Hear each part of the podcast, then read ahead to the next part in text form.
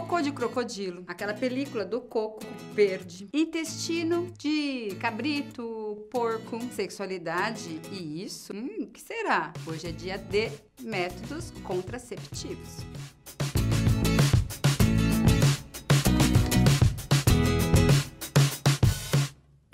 Imaginava-se que o líquido que saía do pênis é que dava vida. Imagina prevenir a gravidez sem saber direito como. O pessoal era muito esperto. E algumas ideias a gente copiou até hoje. Por exemplo, Sabe o coco gostoso que a gente toma água na beira da praia? As índias abriam o coco. Aquela película branca, firme, fibrosa, elas tiravam aquela película, formavam uma cuia, nosso diafragma de hoje. Dobrava, colocava no canal vaginal. E ali era uma barreira pro sêmen. Olha que espertas. Lá no Egito, há muito tempo, as mulheres também tinham as suas técnicas. Elas usavam o intestino dos cabritos, dos porcos, limpavam e faziam uma proteção para o pênis. Primeira camisinha, natural. No Egito também, na beira do rio Nilo, assim de crocodilo, elas pegavam as fezes, faziam uma mistura com água, aquela substância tem um pH ácido, elas faziam uma lavagem vaginal e ó que legal, matava os espermatozoides, sem saber que tinha espermatozoide e ó.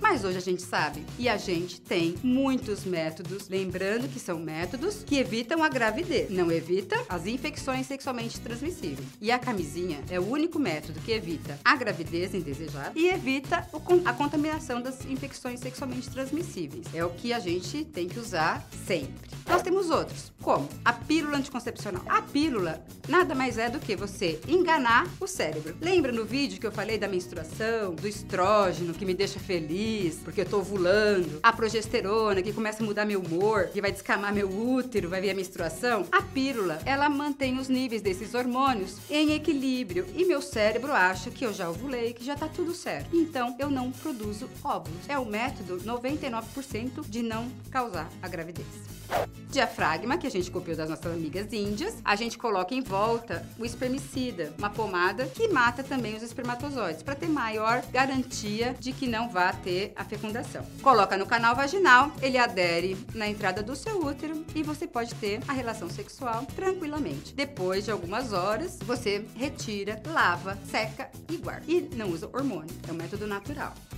Outro que a gente tem hoje, adesivos, como se fosse um band-aid. Você pode usar em regiões diferentes do seu corpo. Tomar cuidado para não ser uma região que vai ficar raspando. Na hora do banho também tem certos cuidados, mas ele vem com uma cola forte e o adesivo, ele vai eliminando lentamente pela pele os hormônios que vão enganar seu cérebro, que vão evitar a ovulação. E o implante, que é um tubinho que a gente coloca subcutâneo, é feito um procedimento feito no consultório médico e dura até três anos. Vai eliminando aos poucos os hormônios na corrente sanguínea e seu cérebro acha que você já ovulou. Então, é um método também para quem esquece de tomar a pílula, tomar a injeção. É um método bem seguro. O outro que a gente tem é o DIL. E hoje a gente tem dois tipos de DIL. A gente tem o DIL, né, que é um Tzinho com fiozinho de cobre, e o DIL com hormônio, que chama SIL. Ele é também um método que tem que ser colocado no consultório médico, porque ele é colocado no interior do nosso útero. O que, que o DIL faz? O DIL de cobre, ele irrita a parede do nosso endométrio. Então, como esse útero fica todo irritado, o espermatozoide tem ali uma barreira e também vai ter uma barreira para o óvulo ficar lá bonitão esperando o espermatozoide. O DIL de cobre pode ficar até 10 anos dentro do útero da mulher. Aconselhável para quem já teve bebê. O seu útero já está mais fácil de se mexer e colocar o, o DIL lá dentro.